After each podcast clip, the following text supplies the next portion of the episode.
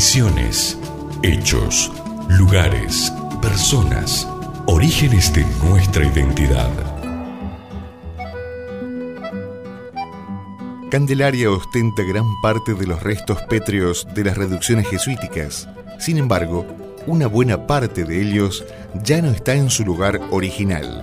El 17 de septiembre de 1879, el pueblo de Trinchera de San José fue rebautizado con el nombre de Posadas en reconocimiento al primer director supremo de las Provincias Unidas del Río de la Plata, don Gervasio Antonio Posadas y posteriormente declarada el 30 de julio de 1884 capital de Misiones. Ella debe gran parte de su edificación a las piedras de las reducciones jesuíticas ubicadas en Candelaria, que eran trasladadas en carretas y empleadas en la construcción de nuevos edificios de la futura ciudad.